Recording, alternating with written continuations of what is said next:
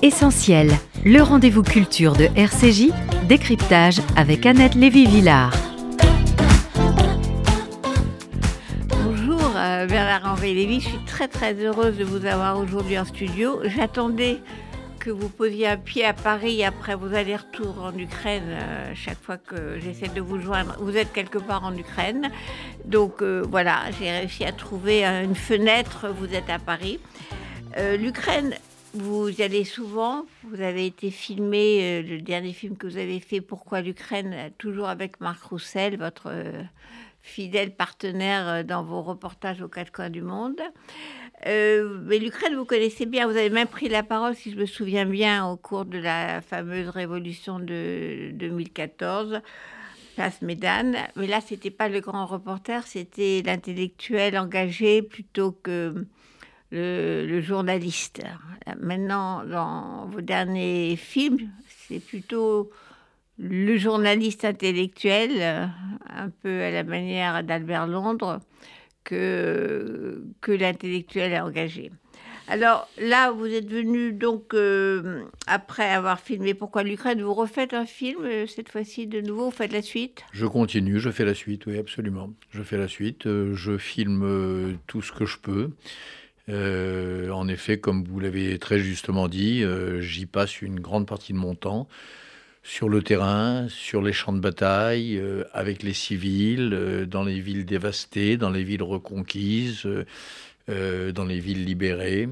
là, je rentre de, la zone de Kherson et de la, de zone qui fait face à la péninsule de Kimburn, où les Ukrainiens s'apprêtent à partir, d'où ils s'apprêtent à partir pour reconquérir les parties côtières qui sont encore détenues par les Russes. Bref, je tourne un, la suite de mon premier film. Oui. alors dans le film, donc moi j'ai vu Pourquoi l'Ukraine, qui était très bien, qui aussi revenait aussi en arrière, donner du contexte historique, des clés de compréhension euh, aux, télé, aux, spectateurs ou téléspectateurs.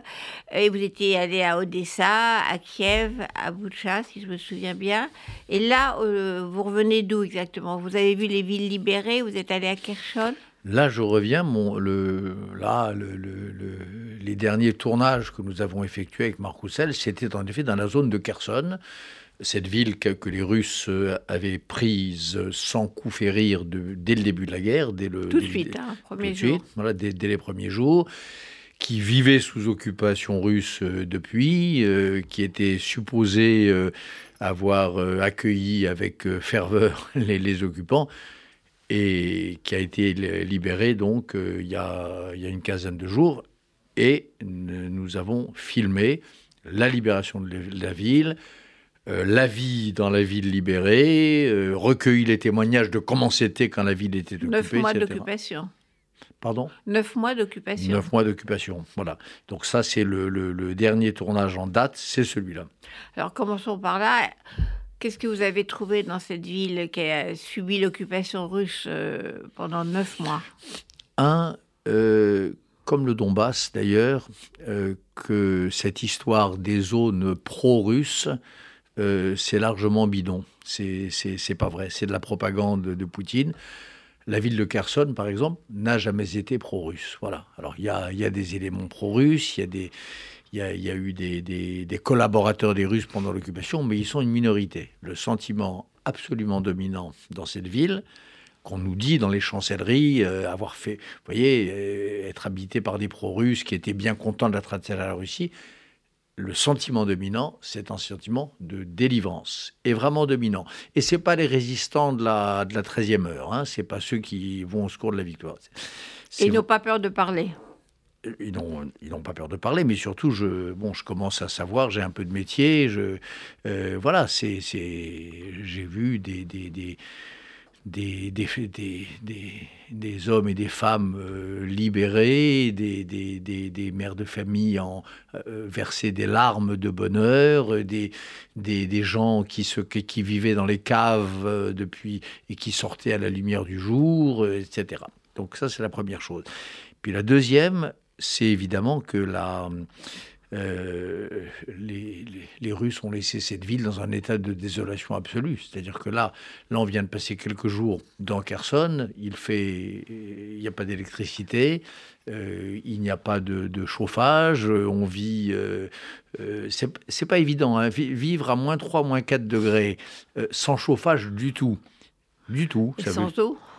Et sans eau sans eau pour se laver, sans euh, électricité pour se chauffer, sans électricité pour recharger son téléphone, ce qui n'a l'air de rien.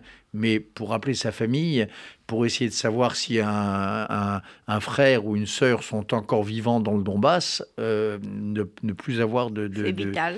C'est vital. Et voilà. Donc population coupée de tout, euh, assommée de, de, de souffrance et de solitude, et en même temps libérée on voit les images, les premières images de gens effectivement qui pleuraient d'émotion. Euh. mais alors les Russes ont tout détruit euh, en partant, ils n'ont rien laissé. Ils ont tout détruit en partant. les Russes, c'est une chose que j'ai vue partout pendant cette guerre, puisque je, encore une fois, je la filme depuis le début mars, hein, depuis euh, avant Boutcha. La stratégie des Russes, c'est la, stratégie des lâches, c'est-à-dire une armée qui n'a pas la force de vaincre à la loyale, elle se venge. Et elle se venge en, tapant les civils, en faisant la politique de la terre brûlée. Vous savez, il y avait à la fin de la guerre un, décret euh, signé par euh, Hitler lui-même qui, s'appelle le décret dit de la terre brûlée. Quand Hitler comprend qu'il est en train de perdre la guerre, il promulgue ce décret. C'est pas la même chose, naturellement, mais euh, toute chose étant inégale par ailleurs, c'est ce que fait aujourd'hui l'armée poutinienne. Quand elle sait qu'elle a perdu, quand elle sait qu'elle perd le contrôle d'une situation, elle décrète la terre brûlée. Mais ça veut dire que euh, elle détruit les antennes de télévision, elle détruit les centrales thermiques, euh, elle détruit les maternités, elle détruit les écoles pour que les petites filles et les petits garçons ne puissent pas retourner à l'école, euh, elle brûle la bibliothèque municipale, la terre brûlée. Et ça, c'est aussi ce qui est au moins très très impressionnant, c'est que le retour, de la, le retour de la barbarie au XXIe siècle en Europe, là qu'on s'est dit, bon, plus jamais ça, XXe siècle, les génocides. Et là, on, a un retour en arrière, un vrai flashback, avec justement le, viol comme arme de guerre que vous avez vu en Bosnie, mais là, on est au XXIe siècle, on pensait qu'on avait comme laissé ça au XXe siècle. La barbarie, justement, un sujet que vous connaissez bien, ça me paraît incompréhensible et, invraisemblable que ça puisse revenir dans sa version complètement classique de on torture, première chose qu'on fait, fait, on torture, on installe des chambres de torture qui ont été découvertes justement dans les villes libérées, euh, on viole les femmes, euh, les charniers euh, et on pille tout. Tout ça est absolument documenté. Nous l'avons, avec mon équipe, documenté aussi. Nous, avons, nous sommes entrés dans une de ces chambres de torture, nous l'avons filmé. Nous avons recueilli des témoignages d'hommes torturés, un témoignage de femmes violées, tout ça est absolument exact. Et euh, ce qui est très frappant, peut-être une note additionnelle, en effet, cette guerre d'Ukraine, elle donne une impression de répétition euh, et de déjà-vu absolument atroce à deux titres des horreurs type Seconde Guerre mondiale et puis une atmosphère de guerre type Première Guerre mondiale. C'est tranchées. Oui, c'est 14 et 40. C'est-à-dire cette. Euh, on pensait être à l'âge des drones, on pensait être à l'âge de la guerre technologique, on pensait tout ça. En vérité, on est toujours à l'âge d'Alésia euh, et de Verdun. C'est-à-dire, oui, des, les hommes qui s'enterrent pour ne pas mourir les hommes qui, qui s'enfoncent dans la boue pour, euh, pour se protéger. Euh, et il y a là quelque chose de... de, vraiment, j'ai vécu ça euh, un peu au quotidien. Il y a là quelque chose de, glaçant, de navrant pour la condition humaine, si j'ose dire, hein, c'est, et, et, qui vraiment fait qu'on ne peut pas ne pas se poser de questions sur le, le, soi-disant progrès de la, de la modernité. Donc on en, est, revenu à ça. On en est revenu au stade des charniers et on, on en est revenu au stade des tranchées. C'est ça qui est très frappant dans la, dans, la guerre d'Ukraine. Alors impensable, vous avez raison, mais c'est impensable, sauf que, comme d'habitude, Poutine et les gens autour de lui avaient tout annoncé, tout était là, mais on ne voulait pas les entendre.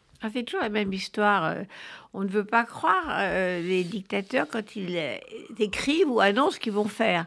On a vu ça avec Hitler, bien sûr, parce que Mein Kampf, c'était en 33. On a vu ça avec Khomeini, qui annonçait exactement à quoi allait ressembler son État islamique. Et on l'a pas cru. On n'a pas cru Roménie, et toute la gauche l'a soutenu. On n'a pas cru Hitler. Les gens n'ont pas cru qu'il allait faire ce qu'il avait l'intention de faire. Et là encore, on a l'impression qu'on n'écoute pas. Poutine, il a toujours répété qu'il voulait reconquérir les territoires. C'est ce que je vous dis. Poutine l'a toujours dit. Il y a des idéologues autour de lui euh, que moi je connais, que j'ai. J'en connais certains personnellement d'ailleurs. Mais, mais en tout cas, je les ai étudiés personnellement, modestement, j'alerte, je tente d'alerter depuis presque dix ans maintenant, mais euh, mélange de, de, de, fatigue démocratique, de, de couardise morale et d'aveuglement intellectuel, les gens n'entendent pas. Même les Ukrainiens ne croyaient pas à l'invasion. Ça, c'est pas vrai. Euh, je ne crois pas. Je crois qu'ils le ça, c'est un, un débat, en effet, qui a, qui a été lancé par, dans la presse américaine, dans le Washington Post. Euh, les agences américaines disent attention, la, la, guerre va vous tomber dessus et euh, Zelensky ne fait rien. Euh, Zelensky sait, mais quand vous avez en face de vous une Amérique qui se conduit à l'époque, à l'époque, comme une agence de presse, c'est-à-dire on vous prévient, la guerre va arriver, mais on n'a pas de solution et, on, ne s'engagera pas que, vouliez-vous que, que fissent les, les, Ukrainiens. Ils ont, ils ont serré les dents, ils ont préparé leur armée autant qu'ils le pouvaient, et la preuve d'ailleurs, c'est que elle a résisté instantanément, mais ils y croyaient. Non, non, je pense que les Ukrainiens, eux, croyaient à la guerre. C'est un mauvais procès que l'on fait à Zelensky, ça j'en suis absolument, absolument convaincu. Mais en revanche, dans les grandes chancelleries, euh, on y croyait et on s'en fichait. La première réaction des Américains, qui ensuite se sont repris, il y a eu une espèce de miracle, de miracle Biden. Euh, Chance, oui. Quelques jours après, euh, une quinzaine de jours après le début de la guerre, il s'est passé quelque chose en cet homme euh, de très étrange. D'ailleurs, on, se demandait hors, antenne quelles étaient les bonnes nouvelles. Ça, c'en est une. Le fait qu'un homme de 80 ans peut être atteint dans son cœur par euh, l'évidence d'une horreur par des témoignages d'enfants qui ont réchappé d'un massacre, etc., et qui, fait une espèce de, retournement mental. Mais les premiers temps, les chancelleries disent bon ben voilà que, que Poutine reprenne l'Ukraine, que ça coûte quelques dizaines de milliers euh, de morts, de femmes violées et d'enfants détruits peu importe, c'est le prix de l'histoire, c'est toujours la même histoire. Mais, mais, justement, une erreur historique, parce que, y compris euh, chez nous en France, quand on a parlé d'humiliation, il faut pas humilier Poutine. En quoi est-ce qu'il aurait le moindre droit de récupérer la Crimée ou le Donbass comme il a pris 20% euh, de la Géorgie? Humiliation, pourquoi? Ce terme d'humiliation qu'on a entendu sur tous les plateaux de télévision euh, en France, et, y compris au gouvernement. D'autant que peu, peu de chefs d'État ont été aussi courtisés par l'Occident que Poutine depuis 2000 ou 2001. Euh, on pourrait faire la liste de toutes les, les, les, offres qui lui ont été faites, les portes qui lui ont été ouvertes, les partenariats avec le Conseil de l'Europe, avec l'OTAN, les propositions de reset par Obama, euh, les, euh, les ouvertures économiques, tout cela qui lui a été adressé par tous les dirigeants occidentaux, c'est exactement le contraire. Trop, d'ailleurs, à mon avis. Trop, parce que la nature de Poutine, sa nature dictatoriale et, fascisante, elle était claire dès le début. Et je pense que on ne, ne propose pas des pactes d'association comme on l'a fait. Mais en tout cas, la réalité historique, c'est que non seulement il n'a pas été humilié, non seulement il n'a pas été agressé, non seulement personne n'a jamais songé à toucher à un centimètre de sa frontière, mais on a déployé des efforts considérables pour l'associer et, l'arrimer à, l'Occident. Tous les, tous les gouvernements français, en tout cas tous les gouvernements français, tous les gouvernements allemands, ne, parlons même pas de cette folie. Trump.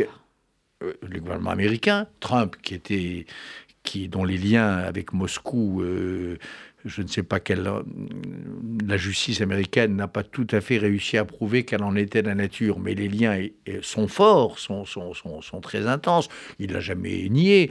Euh, il y avait des déclarations de Trump juste pendant sa première campagne électorale qui disait Poutine mérite un triple A, c'est le dirigeant américain, russe le plus respectable que je connaisse et l'un des dirigeants mondiaux. Euh, de, plus grande qualité, etc. Donc, euh, l'histoire de l'humiliation russe, c'est bidon de chez bidon. Peu d'hommes d'État. Ça marche On l'entend encore.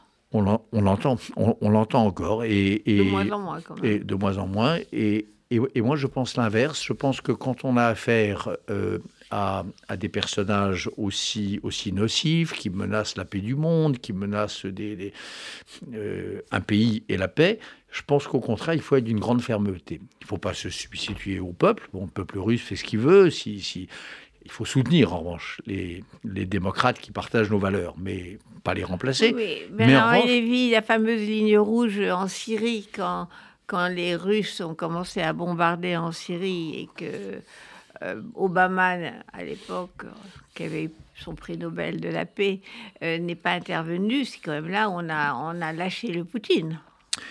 Il y a eu toute une séquence, euh, Annette, euh, toute une, tout un moment de temps qui, correspond en effet euh, aux années Obama, mais qui commence un peu avant et qui se continue après, où, et qui est en train de changer, là, avec la guerre d'Ukraine, avec Biden, où l'Amérique a baissé les bras, où l'Amérique a décidé de laisser le champ libre à ceux que dans un livre qui a maintenant quelques années, j'appelais les cinq rois en référence à l'histoire biblique de euh, des, cinq rois, et qui était, dans, mon esprit et dans la réalité, l'Iran, la Turquie, la Chine, la Russie, et euh, l'islamisme sunnite, euh, les talibans, Daesh, Al-Qaïda, etc.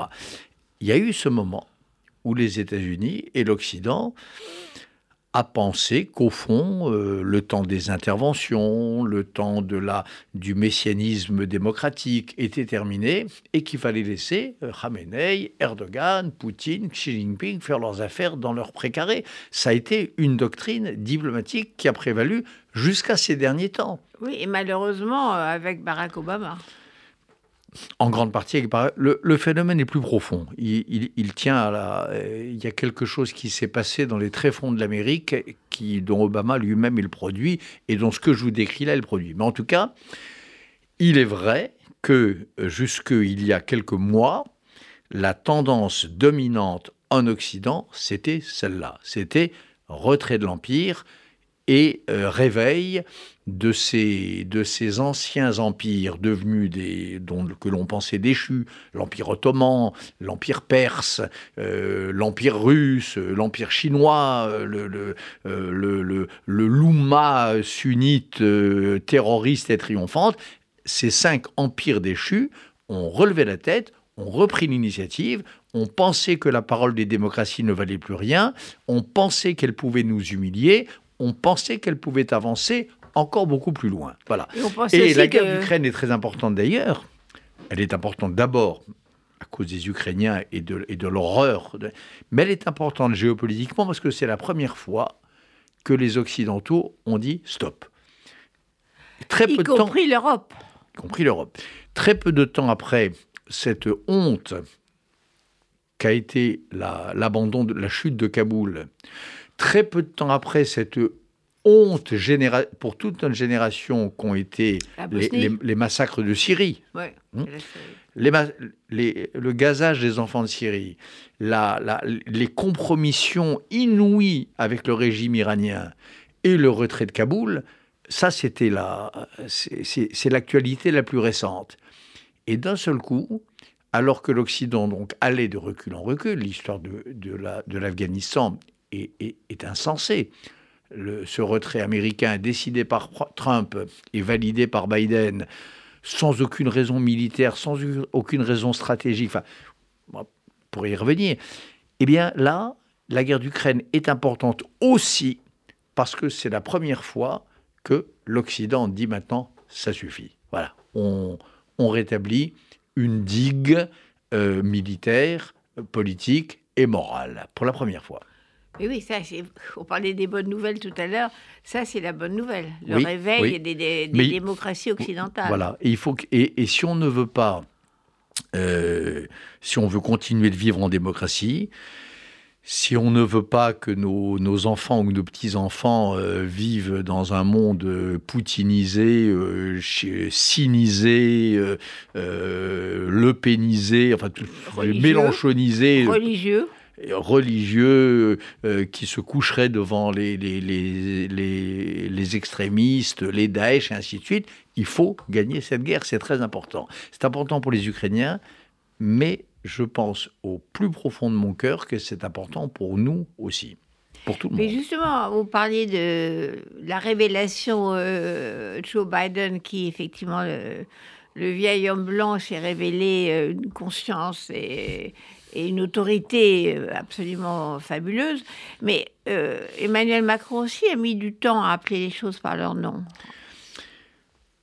Il a, il a mis du temps. Euh, je crois, je crois qu'on est injuste avec lui. Je, euh, pense que la position française a toujours été euh, de se tenir aux côtés des Ukrainiens. il y a une chose que, que, que, la France a toujours dite, même dans les moments où elle s'est aventurée à dire qu'il faudrait s'asseoir à une table de négociation, il y a eu toujours cette phrase, chez Macron en tout cas, le jour où les Ukrainiens le décideront. Il l'a encore dit hier soir à Washington, d'ailleurs, je crois, ou avant-hier, hier soir. Donc euh, il y a voilà. Donc il y a des nuances hein, peut-être entre la position américaine et française, mais globalement, globalement c'est la même. Je crois qu'il ne faut pas. Euh, Aujourd'hui, en tout cas. Oui, mais, depuis le début de la guerre, là encore, euh, vous verrez dans mon prochain film, les canons César français ont été livrés dès la première heure avec euh, bonne volonté et empressement. Euh, il y a même eu euh, des, canons qui avaient déjà été vendus à un allié européen de la France et puis qui, que, voilà, qui sont en train d'aller vers l'Ukraine, vous le saurez très vite. Donc voilà, donc non, je crois Et on entraînait les Ukrainiens sans trop faire de la publicité là-dessus, mais les Français entraînaient déjà l'armée ukrainienne. Les Français entraînent les Ukrainiens, oui, oui. Enfin, les Ukrainiens n'ont pas tellement besoin d'être entraînés non plus parce que aujourd'hui, vous savez, il y a quand cette guerre d'Ukraine sera terminée, quand les Ukrainiens l'auront gagnée, il y aura trois, grandes armées dans le monde. Les trois premières armées du monde, il y aura, il il y aura l'armée américaine et il y aura l'armée, il y aura l'armée ukrainienne. Hein. C'est-à-dire euh, avec des armes, savoir comment s'en servir, le courage, le moral, euh, des valeurs, il n'y en aura pas 15 000, hein. il y aura ces trois-là. Ce qui veut dire, par parenthèse, que le jour où l'Ukraine fera sa demande officielle d'entrer dans l'OTAN, on a vraiment intérêt à l'accepter. Parce que ce n'est pas un cadeau qu'on leur fera, mais c'est un service qu'ils nous rendront. Parce qu'avoir à l'intérieur de l'OTAN, machine molle, décérébrée, mort cérébrale, etc., avoir une armée comme celle-là, qui sait se battre, qui sait se défendre, etc., euh, ça sera plutôt une bénédiction pour, euh, pour l'Europe et pour, et pour l'OTAN. Ça va se faire. Ah, je l'espère, je l'espère de tout mon cœur parce que le temps des guerres, hélas, est revenu. Le dimanche de l'histoire, euh, prophétisé par euh, Hegel, Kojève, etc., est terminé. Dimanche, c'est fini. Voilà. On sait que la guerre peut être de retour. Aujourd'hui, c'est la Russie. Demain, ça peut être la Chine. Après-demain, ça peut être l'Iran. Toutes les aventures politiques que l'on croyait appartenir au passé sont de nouveau d'actualité.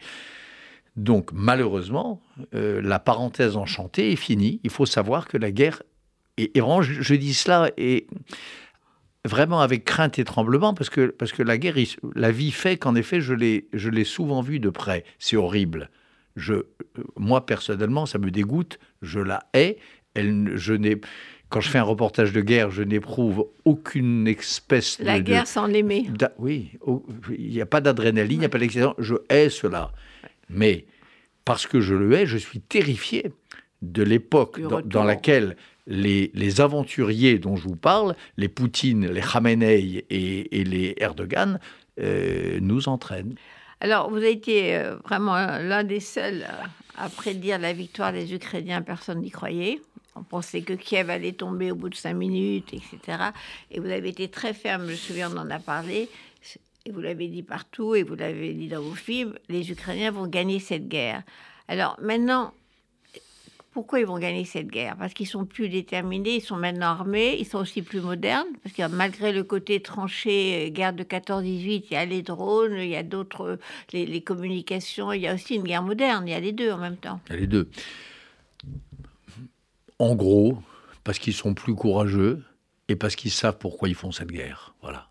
Parce qu'ils savent qu'ils n'ont pas voulu, parce qu'ils savent qu'ils se défendent et qu'ils savent qu'ils euh, défendent quelque chose de plus grand qu'eux, c'est-à-dire euh, leur pays et, et, des valeurs. Voilà.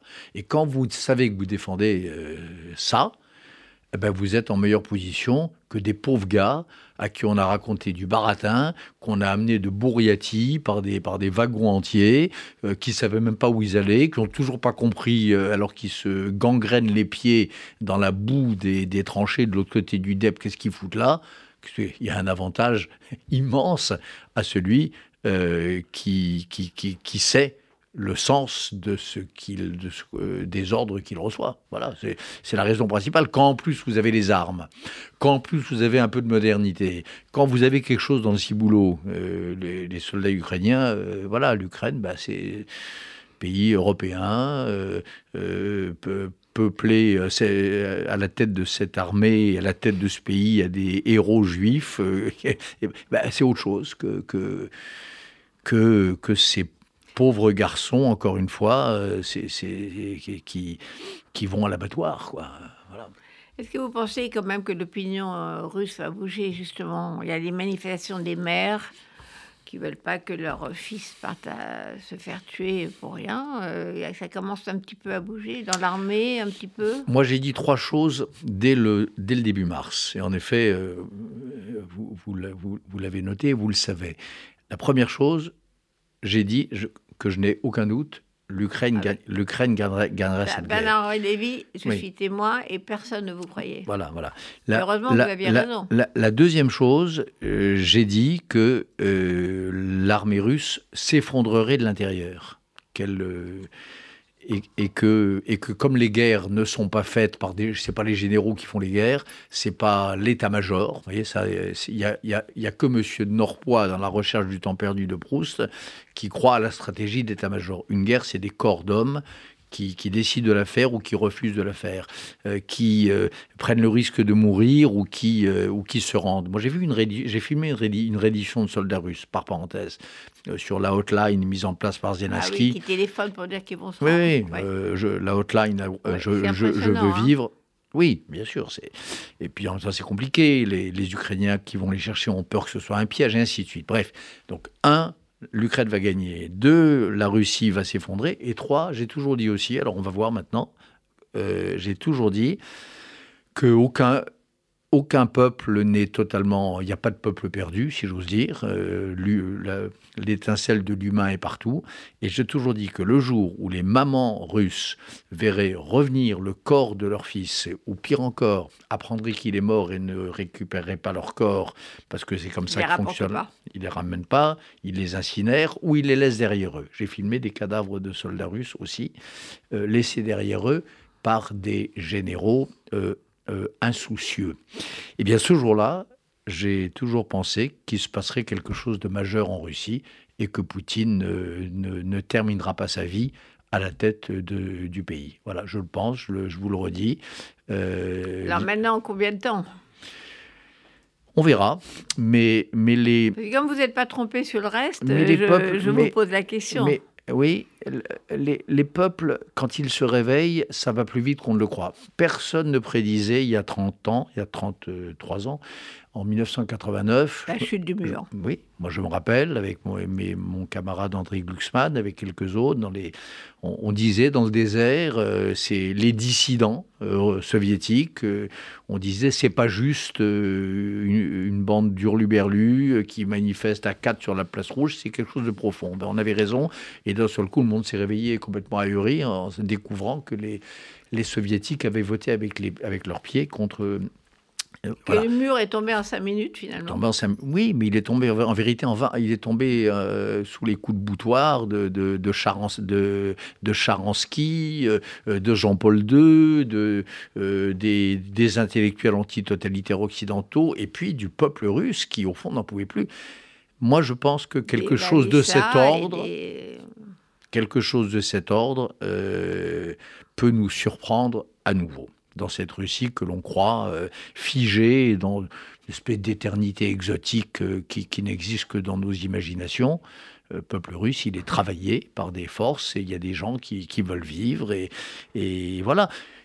Et puis, ceux d'entre eux, les nationalistes russes à qui Poutine avait promis la gloire et qui se retrouvent avec la honte, qu'est-ce qu'ils pensent aujourd'hui? Euh, y compris les militaires, à qui Poutine avait promis le retour de la Grande Russie, et qui se retrouvent, alors pour le coup, euh, là, j'imagine qu'ils sont humiliés. parce que quand, votre métier, c'est les armes, que c'est de conduire, et que vous vous retrouvez avec une armée en déroute. Avec euh, l'image de l'armée rouge victorieuse de la dernière guerre mondiale, mais qui sont tout le temps dans la référence à la dernière guerre mondiale, non-stop. Et, mais là encore, on a une responsabilité, nous les Européens, considérable, parce que, bien sûr, que l'armée rouge euh, a participé à, l'écrasement du nazisme. Mais l'armée rouge, c'était autant les Ukrainiens que les, que les Russes. Hein, chose ce qu'on appelait russe et que, était en majorité ukrainienne. Euh, le, le, premier front ukrainien, qui était un immense corps d'armée de l'armée rouge, c'est lui qui a libéré Auschwitz, par exemple. Le premier tankiste qui est entré dans Auschwitz, qui s'appelait, euh, je crois, Shapiro. Et Dachau aussi. Dachau et Auschwitz. Pour moi, ce qui est le, le, symbole absolu, ce sont des Ukrainiens, des soldats ukrainiens qui ont, euh, sous euh, étendard armée rouge, qui ont été les premiers au monde à découvrir le peuple des pelés et des tondus, le peuple des morts vivants euh, qui survivait à Auschwitz. Donc, bien sûr, gloire à la, grande guerre, à, la, victoire la, victoire dans la grande guerre patriotique. Mais cette gloire, elle revient au moins autant aux Ukrainiens euh, qu'aux Russes. Et aujourd'hui, ce sont les Ukrainiens qui en sont les héritiers, c'est ça que je veux dire. Et, les, généraux russes corrompus, qui vendaient leur essence aux paysans biélorusses alors qu'on croyait qu'ils préparaient l'assaut de Kiev, bah, ils ne sont pas les héritiers de ça. Mais par contre, euh, Poutine est quand même un héritier de Staline, parce que on se souvient, parce qu'on vient juste de commémorer la, grande famine euh, des années 32-33, où Staline a retiré la nourriture des Ukrainiens pour qu'ils meurent de faim. Et là, aujourd'hui, on voit euh, Poutine qui retire l'électricité et l'énergie des Ukrainiens pour qu'ils meurent de froid. Absolument. Il y, a, quand même une répétition de l'histoire chez ces deux individus. Euh. Bien sûr, répétition, et même dans le cas de Poutine, avec une euh, un passage à l'extrême, c'est-à-dire que euh, l'événement auquel vous faites allusion, le l'holodomor, hein, l'extermination par la faim. 3 euh, millions Entre, entre 2, et 5 millions. Plus, On n'a pas les chiffres. Oui, plus probablement plus près de 5 millions que de, que de 3. Ce que fait Poutine aujourd'hui, c'est un, un, une tentative d'holodomor mondial. Parce que quand il bloque les bateaux de grains, ça j'ai filmé ça aussi, à, à Kherson, à Mykolaïev, à Odessa.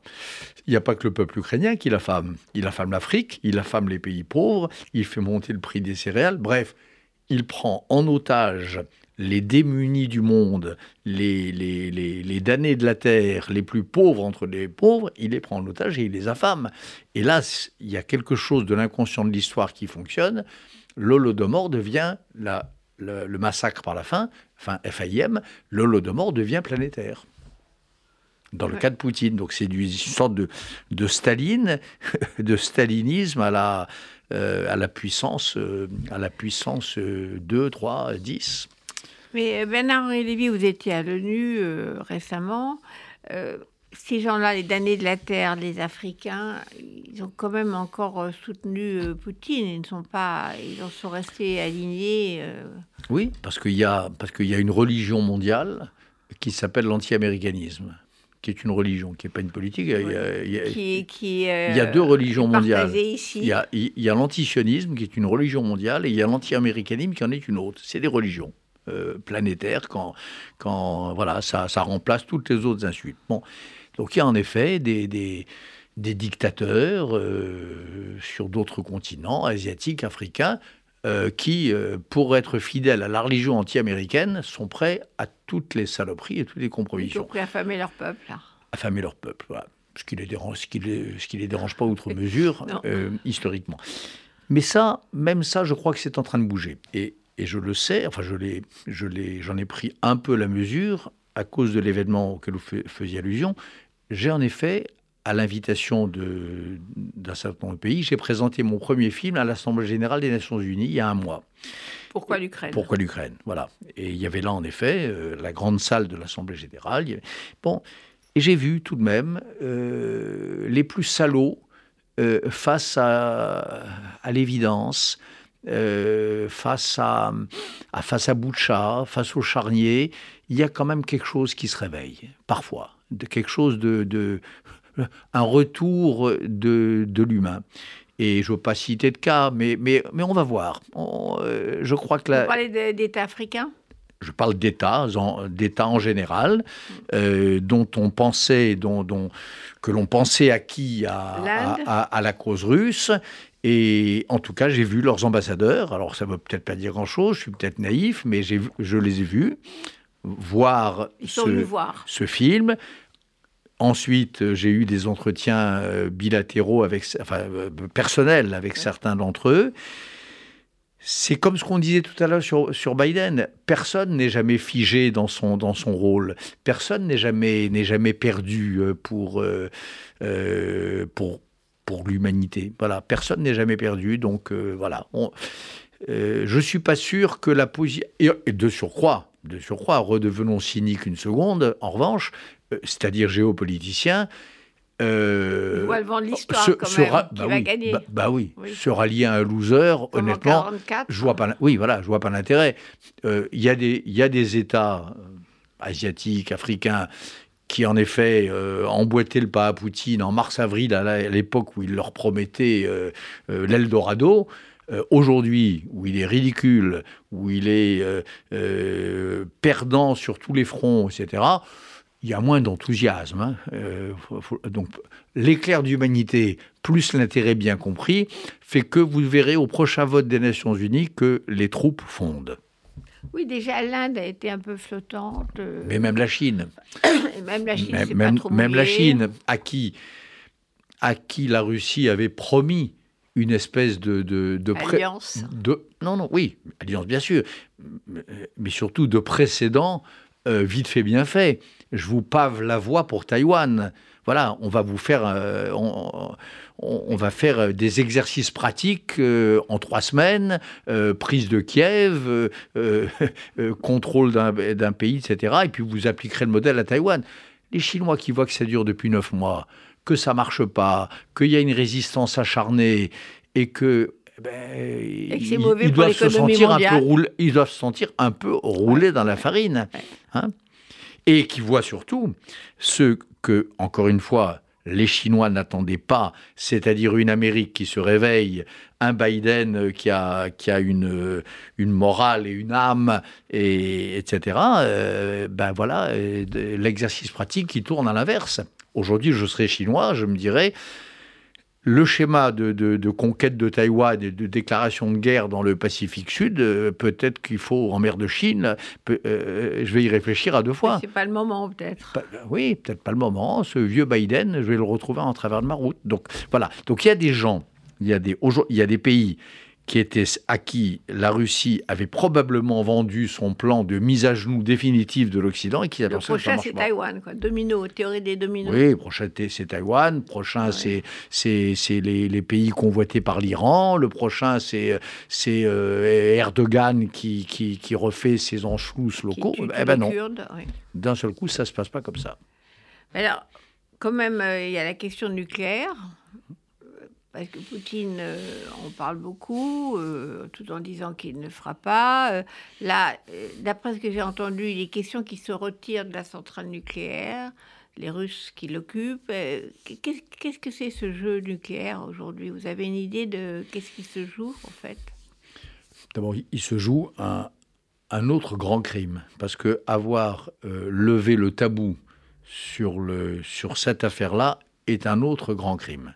L'ordre international, depuis, depuis Hiroshima, était bâti sur l'idée qu'on n'en parlait pas. Voilà. Qu'on et qu'on ne le fera pas. Et qu'on et que et, qu'on ne le ferait jamais et que ça servait à ne pas s'en servir. Donc cette espèce de de cette façon de briser le tabou est un vrai crime contre contre l'humanité. Après, qu'est-ce qui peut se passer euh, réellement? Euh, Personnellement, je ne crois pas à je ne crois pas à un Poutine euh, lançant une arme nucléaire tactique sur une, sur une ville ukrainienne. Même une petite même une petite. Troisièmement, je pense qu'il n'est pas seul à décider, que l'image simple du euh, gros doigt boudiné sur le bouton de la bombe. Avec la vodka. Euh, avec un petit coup de vodka pour se donner du courage. C'est pas comme ça que ça marche en vrai. Je pense Heureusement. Que, oui, c'est pas comme ça que ça marche. Pas tout seul. pas tout seul, c'est des programmes informatiques, etc. Et je pense qu'à la dernière minute, il me semble, si j'avais un pari à faire en tout cas, que ça ne se fera pas.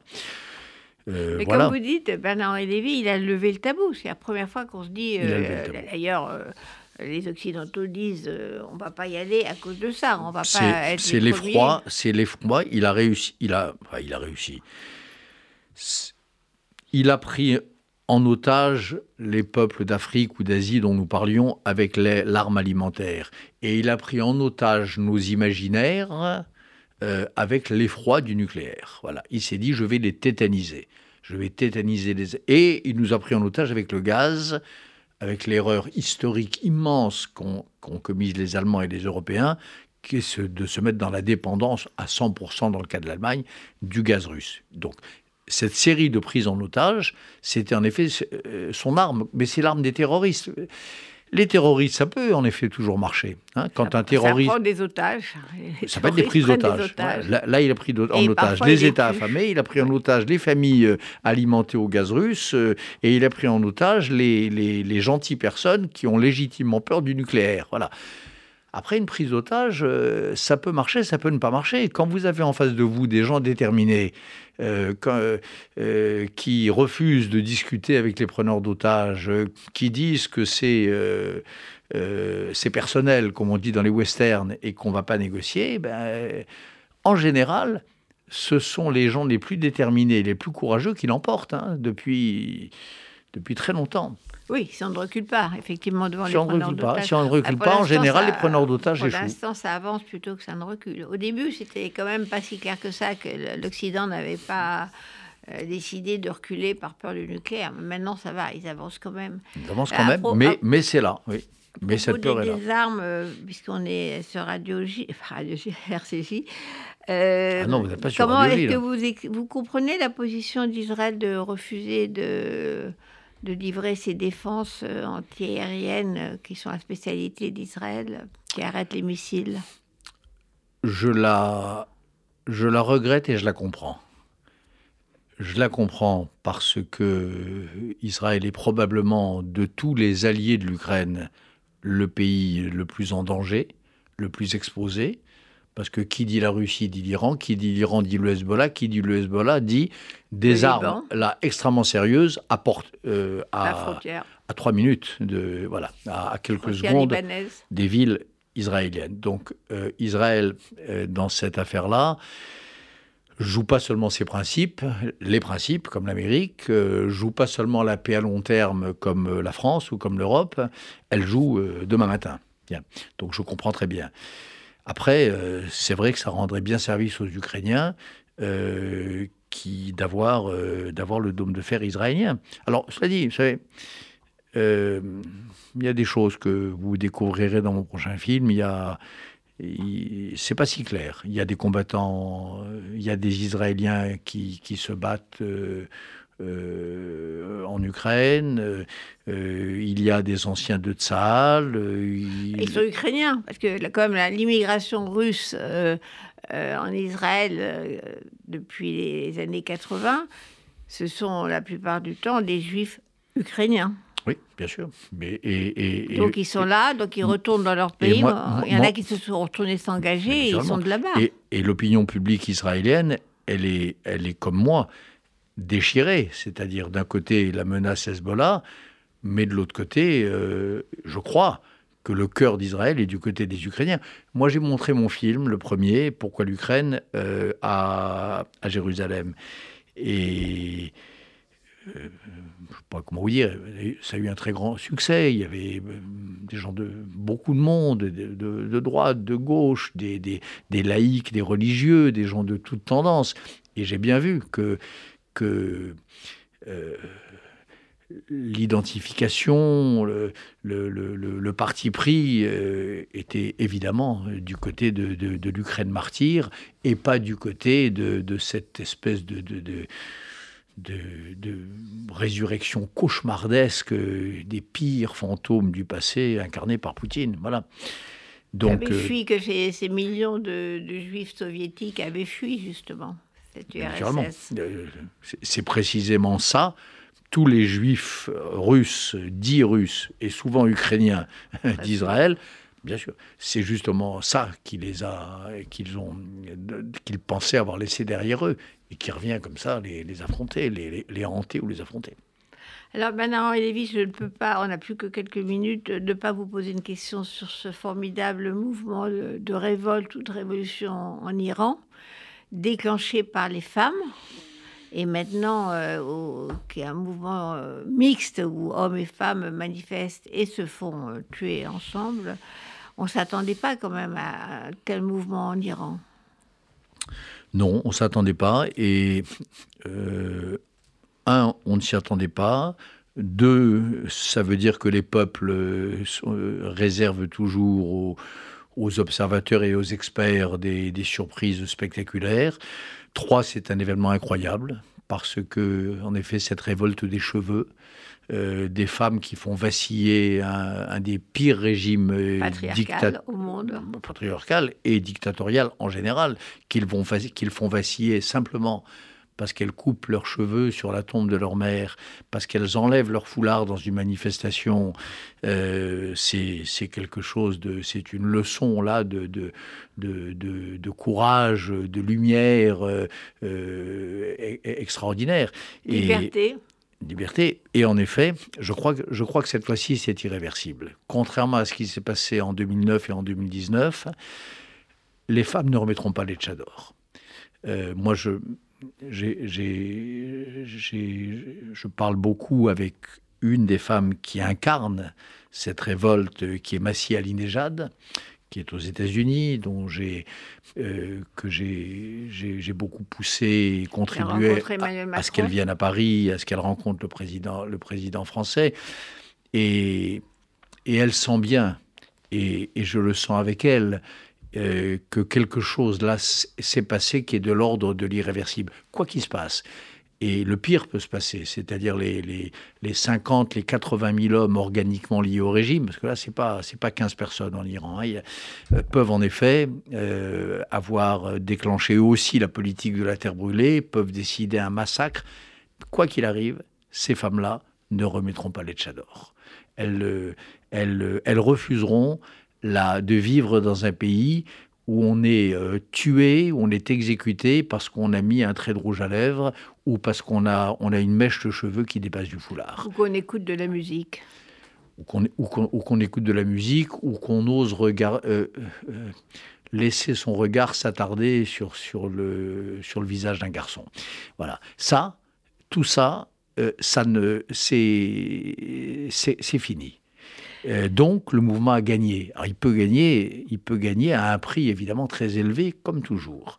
Mais quelque chose s'est passé là, dans un des régimes les plus, les plus oppressifs de la planète, les plus dangereux lui aussi pour la paix du monde. Quelque chose s'est passé qui est de l'ordre de la qui est de, qui, de, la victoire démocratique hein, et qui est irréversible. Alors, on va pouvoir terminer là-dessus parce que ça va nous remonter le moral. Merci. Ah, mon moral est bon, moi. Oui, oui, oui, mais quand même. Euh, merci, Bernard-Henri Lévy. Alors, euh, quand vous êtes prêt à montrer le volet suivant de votre film, après Pourquoi l'Ukraine, venez nous en parler parce qu'on attend avec impatience euh, Je que viendrai, même, même dans vous, ces même le montrer. Or- Organiser quelque chose, on peut faire Ah ben voilà, aucun problème, c'est pro- fait. pro- projection. C'est à- entendu, à au RCJ. centre Rachi. Oui, au centre. Rachi, oui. Vous nous donnez la date On verra. Je ne sais pas quand je le termine, surtout. Ben oui, donc quand vous terminez, vous nous Voilà, dites. Mais en tout cas, euh, merci d'être venu parce que franchement, euh, c'est vraiment euh, important de dire ce qui se passe et d'avoir une analyse également euh, de ce qui est en jeu dans, dans cette guerre euh, qui nous concerne. Merci Bernard Lévy et à très bientôt. Merci Annette Lévillard, merci.